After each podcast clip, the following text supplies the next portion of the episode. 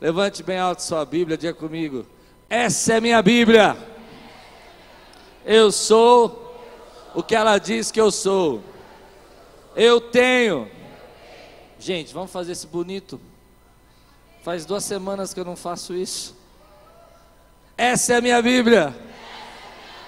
Eu sou o que ela diz que eu sou. Eu tenho o que ela diz que eu tenho. E eu posso o que ela diz que eu posso.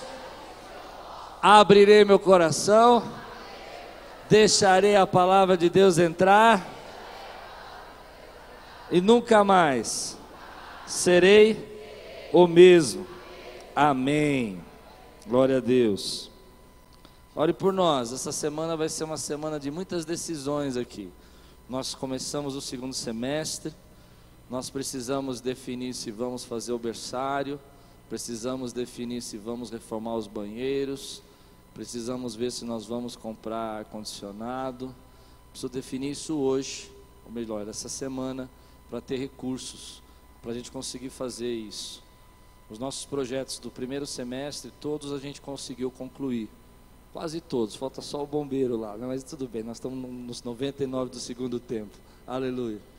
É, mas todos a gente conseguiu concluir isenção, arquibancada, é, igreja da criança, seminário. Vamos começar agora os projetos de evangelismo com lutas de sábados aqui para jovens, para adolescentes. Estamos é, criando os projetos de evangelismo, semana de evangelização foi uma bênção. Eu creio que Deus tem levantado esses projetos aqui na igreja, mas agora vamos começar um segundo semestre e a gente precisa fazer o planejamento. O planejamento existe, mas não existe o dinheiro. A gente já sabe o que a gente quer fazer. A gente quer fazer um berçário para 30 crianças embaixo da arquibancada. A gente precisa comprar drywall, precisa comprar toda a estrutura de iluminação, criar o espaço, a sala, para colocar os móveis, para a gente poder ter um berçário que atenda as nossas crianças. Amém? Olhe por isso. É um projeto que eu tenho no meu coração. Gênesis capítulo 22, versículo de 1 a 14. Hoje eu vou aproveitar que é dia dos pais, eu falei de manhã um pouco sobre pais, e vou aproveitar para falar um pouco à noite sobre família, um pouco sobre pais também. Eu faz tempo que eu quero conversar sobre família, sobre pais, sobre mães e pais. E eu vou aproveitar o Dia dos Pais para fazer isso. E semana que vem eu vou começar uma série nova chamada GPS. Você não pode perder essa série. Olhe por mim, GPS. Vamos falar sobre qual é o seu norte.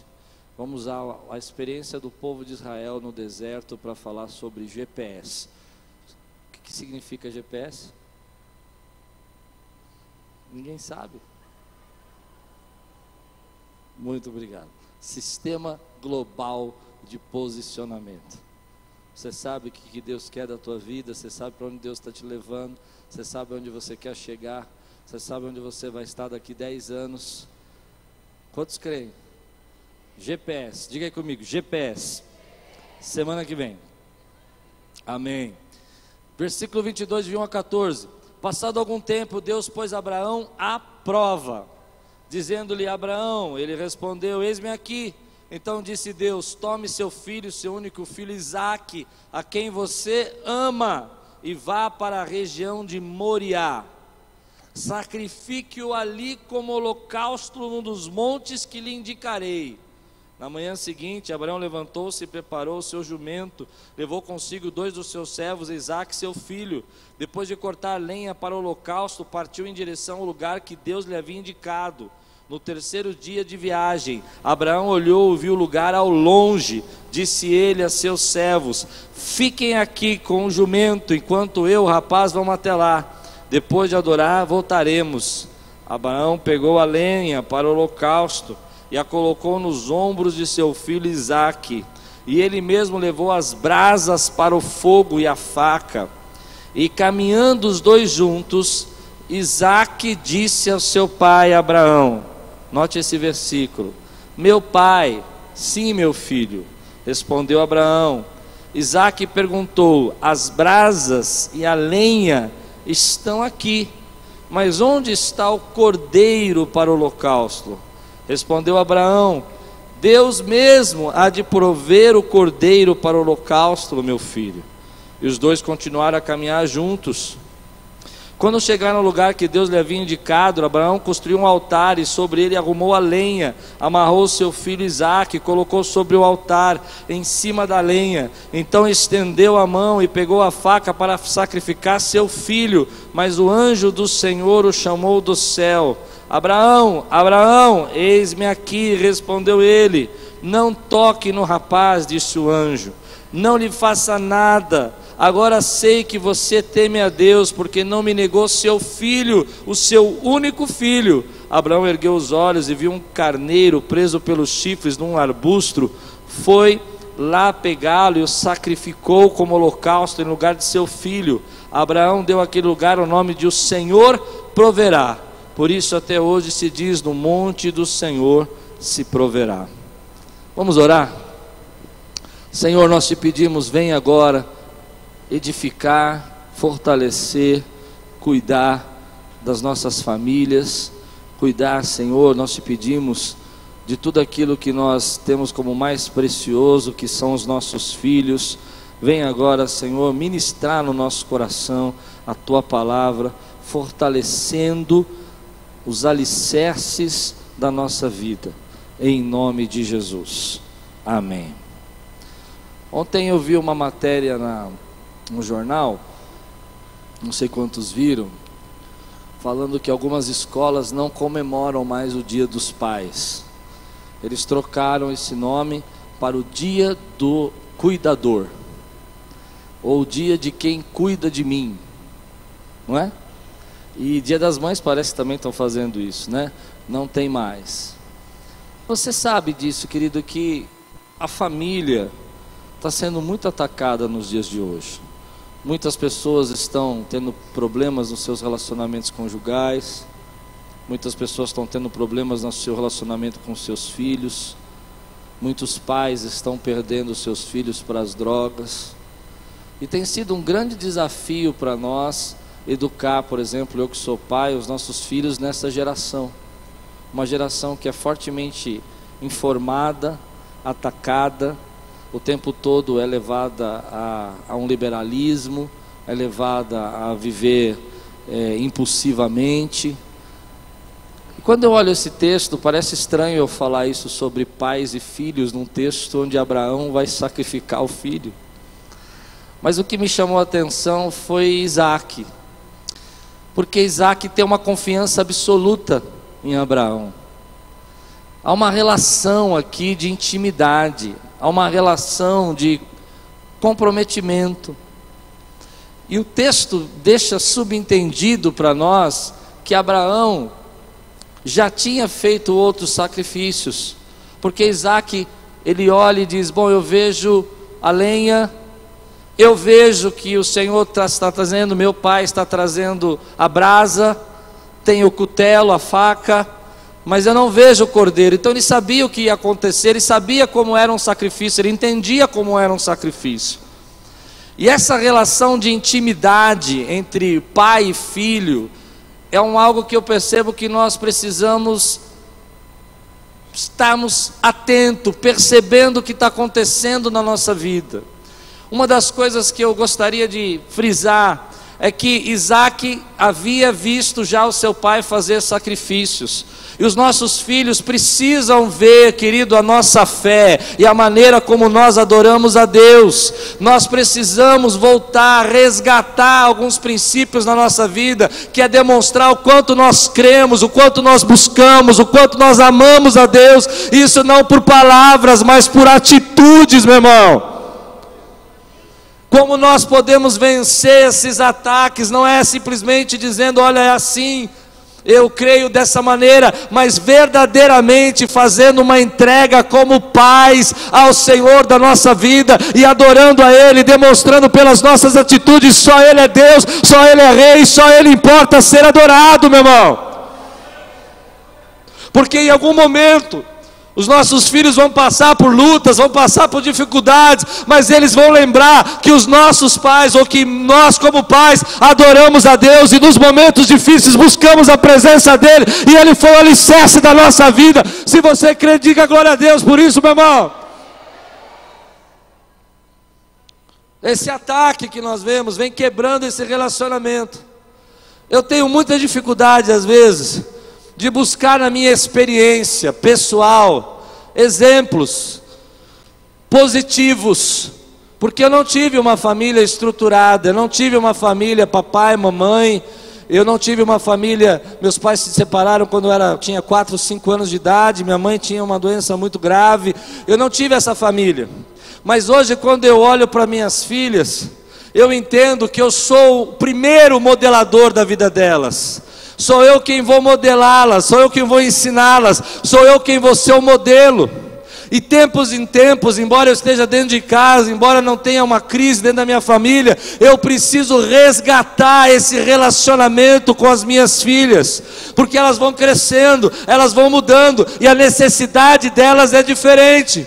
Pais, eu quero dizer algo para você: você é quem está modelando o seu filho, você é quem está demonstrando a ele como é ser um cristão, como é adorá-lo, e é pelas suas atitudes que ele vai ser um grande homem de Deus.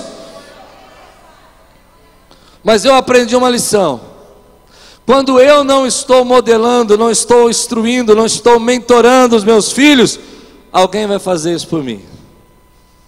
E hoje você sabe disso, nós não temos tempo. Nós não temos tempo. Nós não temos mais aquela coisa que a família tinha. Você lembra que sentava todo mundo para jantar junto? Quantos passavam os domingos, às vezes, almoçando todos juntos? Hoje eu conheço pessoas que têm uma televisão em cada quarto. E quando elas chegam em casa, pega-se o prato e cada um vai para o seu quarto assistir o seu seriado. Nós precisamos fazer alguma coisa, meu irmão. Nós precisamos fazer alguma coisa. Nós precisamos conectar os nossos olhos com os nossos filhos. Nós precisamos resgatar essa comunhão. Como eu disse para você, eu tenho dificuldade de pregar um pouco sobre pais, às vezes, porque eu não gostei do meu pai, não gostava do meu pai até os 14 anos de idade. Meu pai era uma pessoa muito difícil. Era um diretor de uma empresa, arrogante, muito difícil. E um dia meu pai percebeu, mas ele me ensinou uma coisa que eu gostaria de ensinar a você hoje, se eu puder. Eu comecei a me separar do meu pai. Não queria mais ver meu pai, não queria conversar com ele, não queria saber dele. E mais ou menos aos 12 anos ele começou uma tentativa, que não funcionou muito, de resgatar o nosso relacionamento. Ele marcou um horário, marcou um dia, e todo aquele, toda sexta-feira, às seis e meia da tarde, ele saía lá da João Dias, vinha aqui na Lapa, um trânsito que tivesse, para me ver. Primeiros dias eu olhava para a cara dele e falava assim: Eu não gosto de você. Mas meu pai me ensinou uma coisa muito bonita. Ele olhou um dia para mim e falou assim: Por que, que você não gosta de mim? Foi porque você é chato, é um mala. Ele não me bateu. Ele olhou e falou: Por quê? Que você é orgulhoso demais. E aí ele começou a contar a história da vida dele. E começou a ter um resgate. Sabe, não foi a igreja que me ensinou os caminhos. Difícil falar isso, né? Não foi o exemplo da professora da escola dominical que me ensinou a adorar a Deus que me ensinou a adorar a Deus, querido, foi ver tantas lutas que meu pai passava. Mas toda semana ele trazia um artigozinho escrito dizendo o quanto ele adorava a Deus. Me lembro de sermões que ele escreveu para mim. Os primeiros sermões que eu li foi do meu pai. Meu pai não era pastor, mas eu, foi os primeiros. Quer ver um desses que eu nunca mais esqueci? A sabedoria tem uma irmã, ela chama prudência. As duas andam juntas. Se você quiser conhecer a sabedoria, você precisa conhecer a prudência. Pensa nisso no menino de 14 anos de idade que recebeu essa palavra. Depois minha mãe não tinha a consciência. E eu aprendi uma das grandes lições sobre o espírito santo com a minha mãe. Porque minha mãe, ela às vezes não sabia se eu era o meu irmão, Pascoal, se eu era o meu pai, Piragine, ou se era o meu avô, Pelau. Cada dia ela me chamava de um nome. Pelau? Não, mãe, eu sou eu, Klaus. Às vezes ela lembrava que ela tinha um filho caçula, que era eu. Mas quando minha mãe dobrava o joelho no chão, o espírito dela se conectava com o Espírito Santo e o espírito dela não era doente, era curado. E ela olhava e ela dizia assim: Pai, eu não consigo cuidar do Klaus, mas o Senhor pode, eu entrego ele nas tuas mãos. Nós precisamos resgatar isso na nossa família, querido. Resgatar o tempo da família, resgatar o dia que você tem para sua esposa, voltar a sermos pessoas normais, que tem tempo para comer junto, que tem tempo para conversar, que tem tempo para ouvir. Porque você sabe, uma das lições que a gente aprende na igreja é que nós, como os primeiros mentores dos nossos filhos, nós também passamos para ele as nossas doenças. Escute, não olhe para mim agora, olhe para você. Olhe para você. Nós passamos as nossas doenças para os nossos filhos. Outro dia, conversando com a minha filha, eu sou muito ansioso. E eu percebendo que elas estavam ansiosas. E elas começaram a falar coisas que são típicas minhas. E eu falei: Olha, deixa eu fazer uma coisa para vocês. Esse negócio que o papai faz não é legal, não. Não copia essa parte, não. Essa parte não funciona. Quantas vezes nós estamos passando para os nossos filhos, queridos, traumas, os medos, impedindo de Deus fazer algo novo na vida deles. Você está complicando a vida do teu filho por causa das suas doenças. Eu não quero isso. Nós criamos nossos filhos para serem autônomos. E há um segredo entre ser pai que eu acho muito difícil, quem é pai vai entender, que é o segredo de segurar e largar. Como isso é difícil. Meu Deus, fala comigo, meu irmão. Segurar, segurar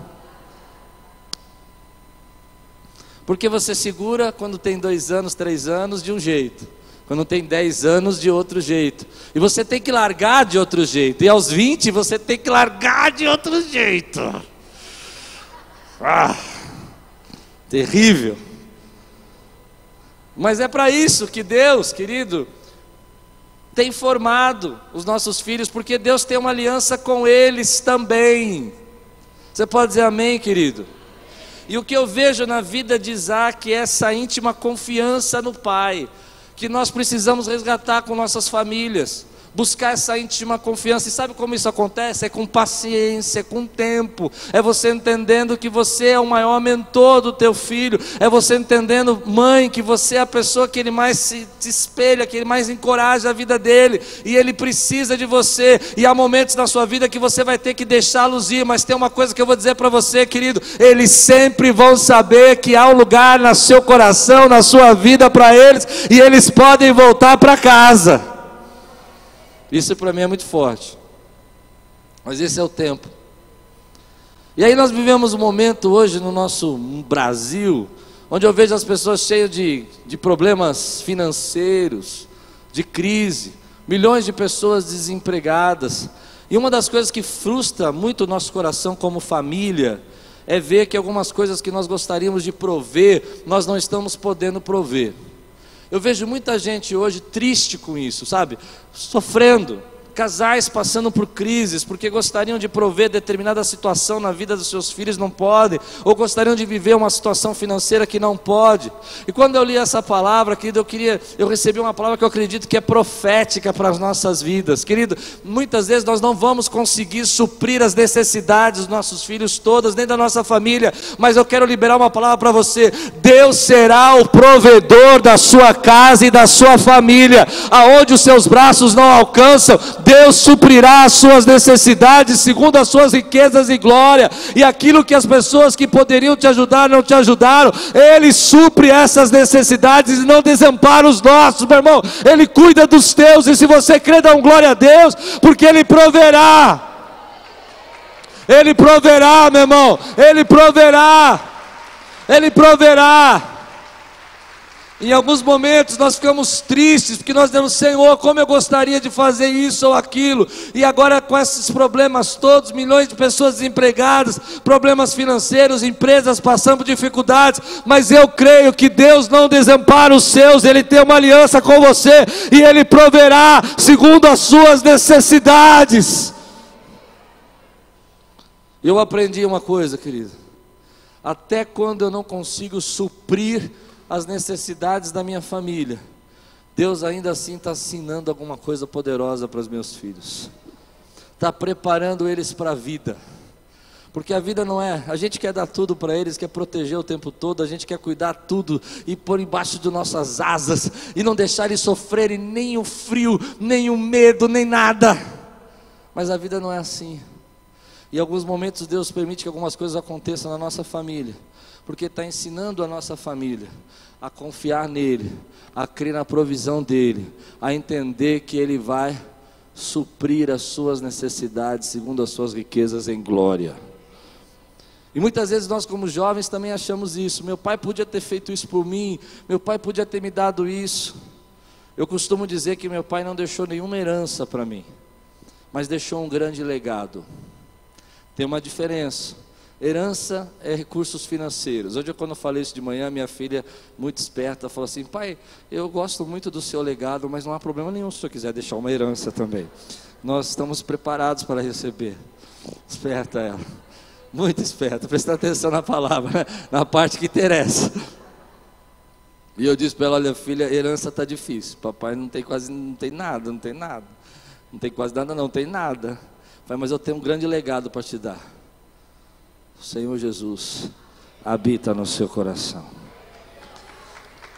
Esse é o legado, querido. Esse é o legado. Nós podemos ter recursos e perder recursos. E nós precisamos entender que os nossos filhos também pertencem ao Senhor, a nossa família pertence ao Senhor. Sabe, hoje nós vemos as pessoas vivendo esse relacionamento, já preguei muito sobre isso, não, não queria nem falar muito hoje. Muito líquido, muito volúvel, e esquecem que a sua família pertence ao Senhor. Você crê nisso que eu estou dizendo ou não? A minha família pertence ao Senhor. A Bíblia diz: as nossas famílias serão famílias benditas no nome do Senhor. Você tem coragem, não importa a situação que você está passando, a levantar sua mão e dizer assim: a minha família é uma família bendita no nome do Senhor.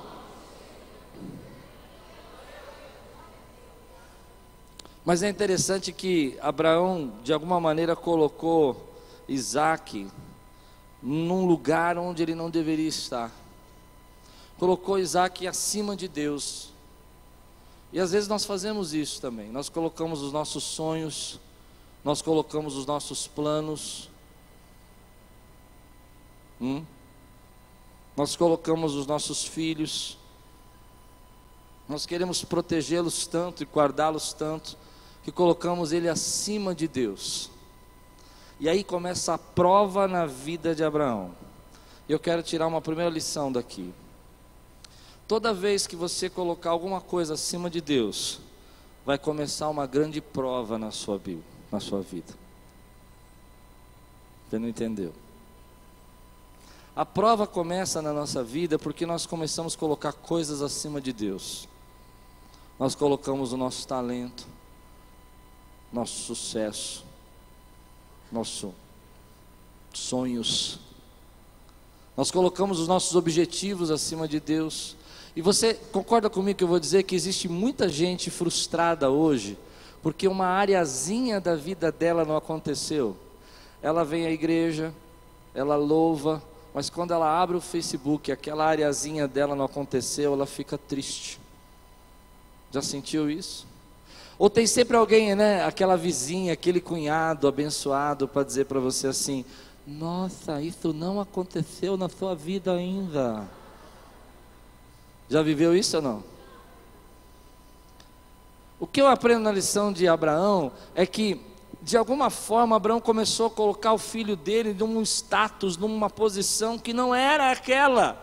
Ele era um presente de Deus mas se começou a se tornar um peso, começou a se tornar uma idolatria, começou a se tornar algo que ele estava tão vinculado que ele precisava fazer uma entrega a Deus. Meu irmão, eu quero liberar algo sobre a sua vida hoje, porque nessa noite meu desejo é que você saia daqui leve. Você não pode colocar nada acima de Deus na tua vida. Você não pode colocar nada acima dos propósitos de Deus. Não pode ser seu filho, não pode ser sua família, não pode ser, querido, o seu trabalho, a sua profissão, o seu dinheiro, o seu recurso. O lugar de Deus é, é o primeiro lugar, é o altar, é lá que ele tem que estar. E uma das coisas que tem feito a gente ficar tão pesado no dia de hoje é porque nós colocamos tantas coisas no altar, no lugar de Deus. Nossos sonhos estão no lugar de Deus. Às vezes nós temos coisas que nós queremos ver Deus realizar na nossa vida, e porque aquilo não está acontecendo, nós começamos a colocar aquilo em uma ideia fixa, um pensamento fixo, e nós começamos a achar que as pessoas são culpadas por aquilo não está acontecendo, nós começamos a achar que, que Deus não está abençoando, ou que nós temos alguma culpa, mas nessa noite eu quero desafiar você a pegar isso que eu estou chamando de seu Isaac, e colocar no altar de Deus, e sacrificá-lo, porque é isso que vai fazer você se tornar mais leve na tua vida. Quando quando você coloca aquilo que está impedindo você de colocar Deus em primeiro lugar, é nessa hora que há uma liberação sobre você. De a glória dele com ninguém. Amém? altar os meus sonhos, seja feita a tua vontade, seja feito o teu querer. É nessa hora que você recebe a liberação para viver os projetos de Deus na sua vida. E se você crê, dê um glória a Deus aqui, meu irmão. Adore ao Senhor. Aleluia! Estamos presos. Presos em ser felizes, presos em conquistar, presos em realizar sonhos, presos em viver oportunidades. E eu creio no que eu vou dizer: Deus é bom. Diga comigo: Deus é bom. Deus realiza sonhos, mas eu tenho que parar de impedi-los. Sou eu quem peço porque eu coloco o meu eu acima da vontade de Deus. E se Deus colocar você naquele cargo que você sonha, você vai se sentir tão importante que você não precisa mais de Deus. Se Deus te der o marido que você deseja, hum, ele vai se tornar o seu Isaac. Quantos recebem essa palavra agora? Quantos me amam ainda? Mas você entendeu, querido, porque eu estou pregando isso? Eu estou entregando uma chave na tua vida. Eu posso dar um testemunho meu, querido. Quanto eu queria que essa igreja crescesse, sonhava com isso, ficava tão preocupado se o irmão saía, ou outro entrava, e ficava angustiado, sofria e tudo mais. Dá para entender? Aquilo virou um Isaac da minha vida. O dia que eu pus isso na penha e falei, Senhor, a igreja é tua, faz a tua vontade, faz o que o Senhor quiser, é teu, é por Ele e para Ele são todas as coisas. Nós nunca mais paramos de crescer. Nunca mais. Nunca mais. Porque é um segredo. Mas eles não entendem, Ana, é um segredo. Você entende que é um segredo? Qual é o segredo? Por que tem pessoa que casa três vezes e você não casa? E tem, vou falar a verdade para vocês, irmão. Tem gente que. Não vou falar isso. Só misericórdia, mas casa cinco vezes. Mas... Por quê? Porque está despreocupado. Não é? Eu costumo dizer que é que nem vendedor. Vendedor que quer vender muito não vende. Verdade ou não? Que ele fica assim, compra, compra, vai, por favor, compra, compra. Você fala, não vou comprar esse negócio não, esse negócio deve estar estragado. Não é assim? Você entende o que eu estou dizendo ou não? Quando você coloca isso acima de Deus, você não vai conquistar isso. Então Deus coloca assim: antes que você perca, antes que você fique sem, sacrifique o seu Isaac no altar, querido. Antes que você, porque Deus é abençoador, antes que você não viva as promessas de Deus que Ele tem prometido a você, coloca isso no altar. Hoje eu quero que você pense um pouco comigo. O que está frustrando você? Deus vai ser o provedor da sua família, mas talvez não seja do jeito que você imaginava. Deus vai suprir as suas necessidades. E tem suprido. mas você está se comparando porque aquilo não aconteceu na tua vida e você não consegue adorar. Você vai sair daqui hoje leve, porque você vai colocar no altar. Você entende o que eu estou pregando? O teu Isaac. Eu não sei o que é sua profissão, seu sucesso, sua carreira, teus sonhos, suas bênçãos. Eu não sei. Coloca lá no altar e diga assim: a vida que agora vivo na carne, vivo para a glória de Deus, porque eu não vivo mais eu. Quero ouvir você dizer. Você está muito ruim para dizer. Diz bonitinho. Cristo ele realiza, querido. O que, que você precisa pôr nesse altar hoje? Você constrói o altar, você está com fogo, que é o Espírito Santo, porque o Espírito Santo de Deus está aqui falando conosco. Você está pronto para fazer esse sacrifício, mas você precisa abrir mão. Às vezes é um sonho, é um projeto que está tão pesado na tua vida que você não consegue nem ver as outras bênçãos de Deus. Eu sei do que eu estou falando porque eu já vivi isso. Às vezes Deus está te abençoando nessa área, naquela área, na outra área, e você não consegue ver porque aquilo não está acontecendo e Deus está suprindo, Deus está cuidando. Mas hoje, você e eu vamos colocar nesse altar o Isaac, querido, porque é Deus quem realiza os propósitos, a sua vida pertence a Ele, e tudo que Ele planejou vai acontecer na tua vida. E se você crê que Ele é o teu provedor, dá um glória a Deus, meu irmão, e quebra isso na tua vida, quebra esse peso hoje. Aleluia. Quantas vezes a gente fica pesado porque as pessoas ficam falando para você que aquilo não aconteceu outro. E na verdade Deus está fazendo o projeto dele e na hora certa e no momento certo vai chegar a promessa dele na tua vida. Se você crê, diga assim: Eu creio, eu descanso. Agora a pergunta que eu quero fazer a você: Está pronto para colocar nesse altar o teu sonho, a tua frustração? Não, vocês estão muito fáceis. Você entende o que eu quero dizer com fácil? Isso não é fácil, meu irmão. Essa semana você vai passar a semana e vai, vai ser provado. Aquela vizinha vai ligar para você e falar assim: e aí, já deu certo? Você fala: ô oh, voz do inferno, onde você veio? Meu Deus do céu, não estava nem pensando mais, sacrifiquei domingo. Não é? Não é assim? Mas eu vou, vou dizer uma coisa que eu aprendi na minha vida. Quando você coloca no altar de Deus, não é que não vai acontecer. Não é que não vai acontecer. Vai acontecer. Mas não vai ter mais o status, o peso e a necessidade que as pessoas colocam sobre sua vida. Eu gostei disso aí. Só o Senhor é Deus. Você pode dizer comigo? Só o Senhor é Deus. Quantos sabem aqui qual é o seu Isaac que precisa colocar no altar hoje? Levante sua mão. Quantos sabem?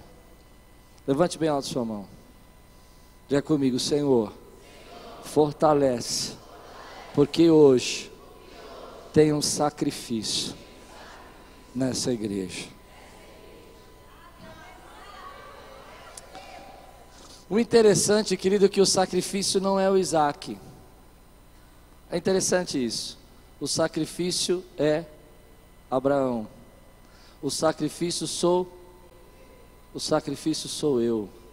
Sou eu que me coloco nesse altar e digo, Senhor, a partir de agora eu morri seja feita a tua vontade. Se o Senhor quer me levar para a direita, o Senhor me leva. Se o Senhor quer me levar para a esquerda, o Senhor faz. Se o Senhor quer realizar aquela promessa que o Senhor me deu, o Senhor vai realizar. Mas não importa mais, porque eu vou te adorar. Eu vou te adorar. O sacrifício sou eu. O que eu, o que eu quero pregar hoje para você é que nós vivemos uma igreja pesada. Vivemos uma igreja pesada. Eu vou falar uma coisa muito forte agora muito forte, que eu vou dizer. Mas eu vou dizer como um pastor. Irmão, nós não temos ídolos na igreja. Você não vê santos aqui, você não vê imagens. Preste atenção. Mas nós precisamos começar a destronar ídolos que estão no nosso coração. Quantos recebem essa palavra? E às vezes o ídolo é a nossa felicidade, é o nosso sonho, é o nosso desejo. E o sacrifício é do seu eu. Enquanto o teu eu não morre, querido, Deus não pode realizar os projetos que Ele tem. Foi Ele que prometeu que ia fazer, foi Ele que disse que te daria Isaac. E eu creio nesse Deus que faz essas promessas acontecer, e Ele vai fazer, mas você precisa sacrificar o seu eu. Você precisa dizer: Senhor, olha, eu te adoro, eu te louvo, porque o Senhor é o Deus da minha vida, faça o Senhor isso ou aquilo, eu continuo te adorando. Não existe testemunho mais bonito ou, ou, palavra mais bonita ou adoração mais bonita. É de alguém que você vê que ainda quando algo não aconteceu na vida dela, ainda quando algo não, não realizou, ela levanta os seus lábios e adora a Deus e louva a Deus. E o diabo olha para essa pessoa e fala assim: Eu não consigo parar essa pessoa. Ela não chegou na vida dela, não recebeu a bênção, mas ela é uma adoradora. Ela continua adorando a Deus, ela continua adorando a Deus e nada vai parar a adoração dela. Você crê, meu irmão? Em alguns momentos da nossa vida, eu imagino Deus chegando para mim assim, falando assim: Tudo bem, Klaus? Eu digo: hum, Tudo bem. Aquele negócio que você pediu para mim, eu não, não vou fazer. Aí eu falo: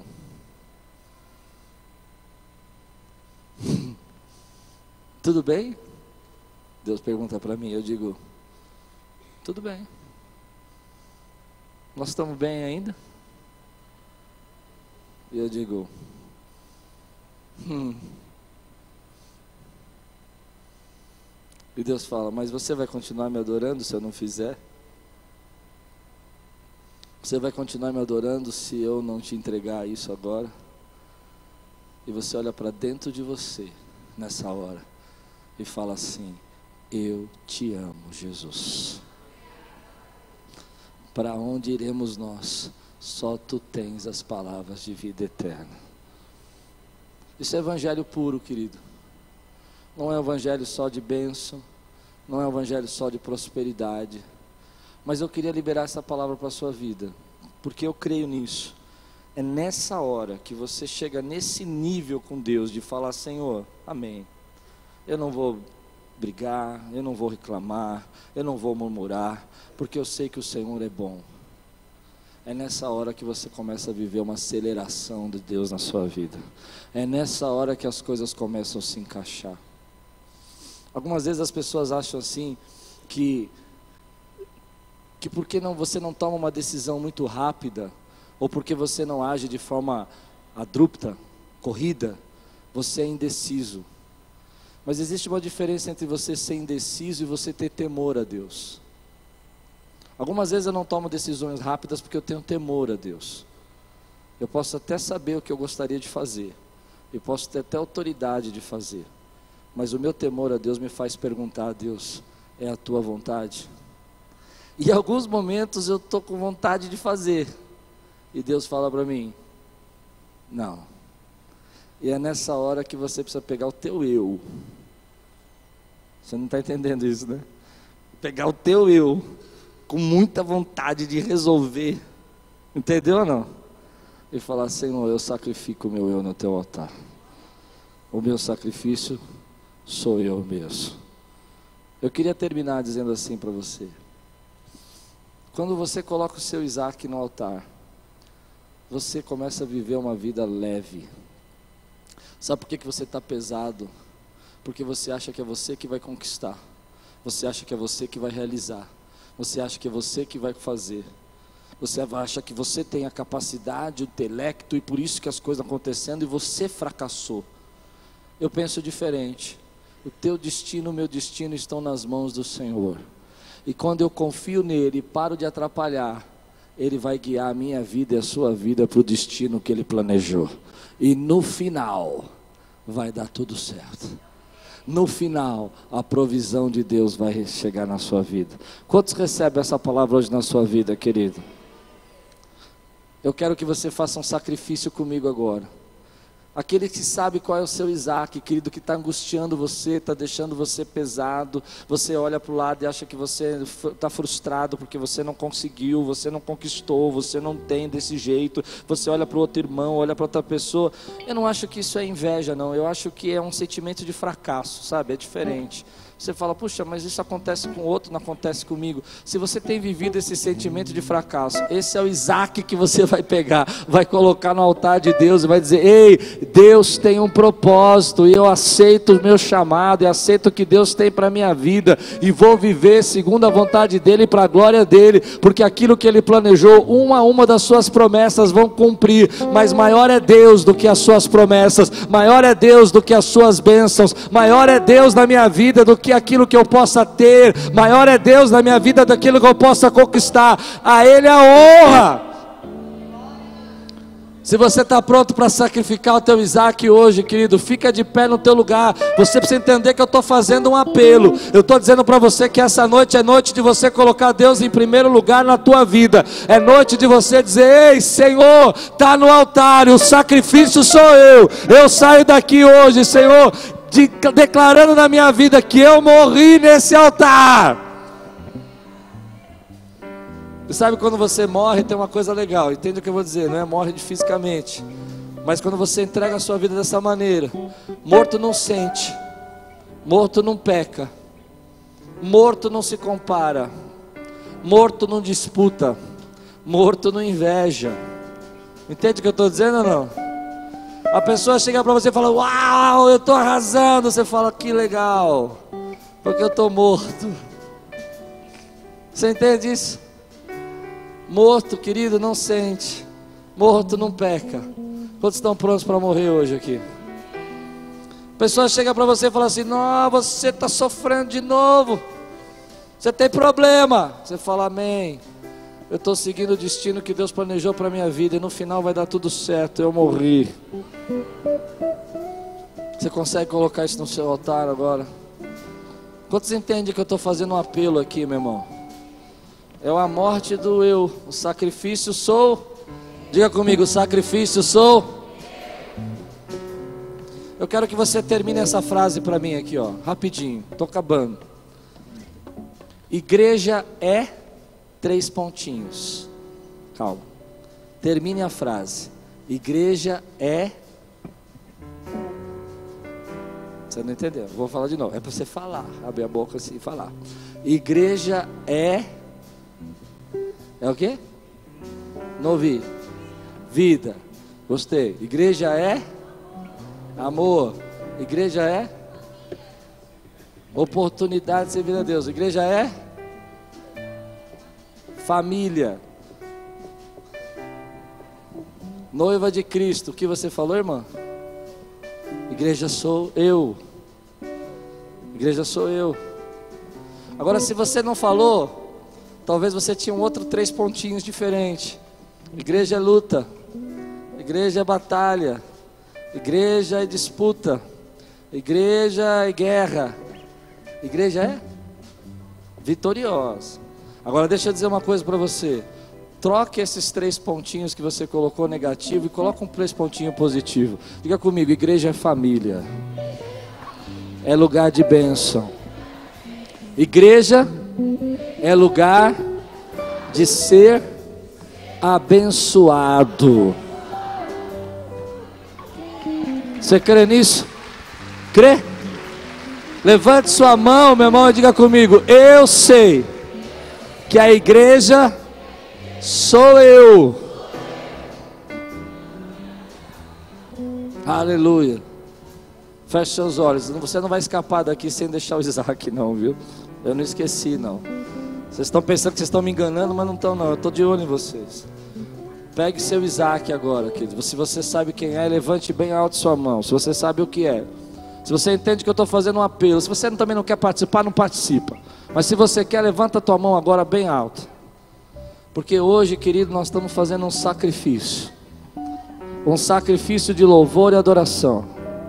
Você vai dizer: Senhor, hoje eu estou entregando nas tuas mãos os meus sonhos, os meus desejos, os meus planos, as minhas frustrações, as minhas comparações e o sacrifício sou eu, a minha vida está nesse altar e só e somente a tua vontade vai se cumprir na minha vida.